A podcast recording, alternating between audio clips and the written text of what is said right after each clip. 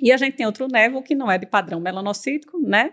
Que é o nevo sebáceo de Jadasson, né? Que é um nevo que é mais frequente, a gente vê muito em bebês que já Isso. nascem com ele, que mudam o aspecto durante a evolução e que muitos pais vêm desesperados. Muito. E o que é que a gente pode dizer para eles? É, normalmente é um nevos, quem é como você falou, vem com a criança, nasce com a criança, normalmente é no couro cabeludo, né? É Mas pode encontrar em outras áreas, é. né? E normalmente é um nevos que a gente tem que um nevo que a gente acalma muito o, paciente, o, o pai, né? Pai e a mãe, explicando que a gente só vai acompanhar, porque raramente você pode ter um câncerzinho ali naquela região.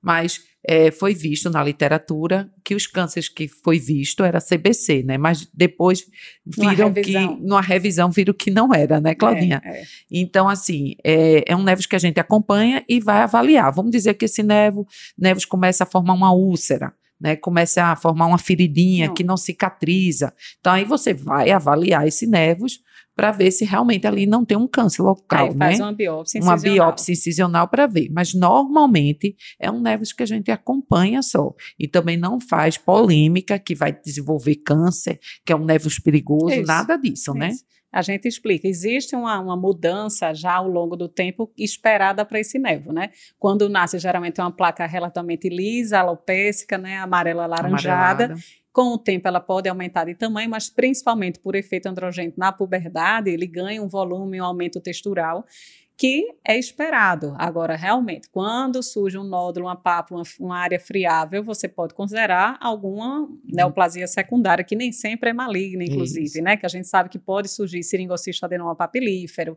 tricoblastoma, mas também CBC, SEC, adenocarcinoma sebáceo, mas são muito raros. É mais raro do que se pensava antigamente. Então, não precisa colocar a família em desespero. Ah, uhum. isso vai dar câncer. Não. Você tem a opção, sim, de fazer o segmento regular, visitar uma vez no ano e orientar caso surja algum aspecto focal de mudança, procure o dermatologista que a gente tira. O que também não invalida que se a criança ou adolescente em algum momento quiser remover por questões estéticas, ele tem todo o direito de fazê-lo. Mas não precisa esse pânico, né, esse desespero Isso. no sentido de conduzir com urgência. Eu mesma estou com uma paciente, Perla, que está no pré-vestibular, né, no ano do Enem, e ansiosíssima, ela tem um nervo sebáceo desde a infância que não a incomoda do ponto de vista estético, mas ela na fase de super ansiogênica agora, além dela fazer um tricotilo do outro lado, ela cutuca o nervo sebáceo. Aí tá sangrando, tá sangrando. No aspecto dermatoscópico, eu acho que fiquei em dúvida.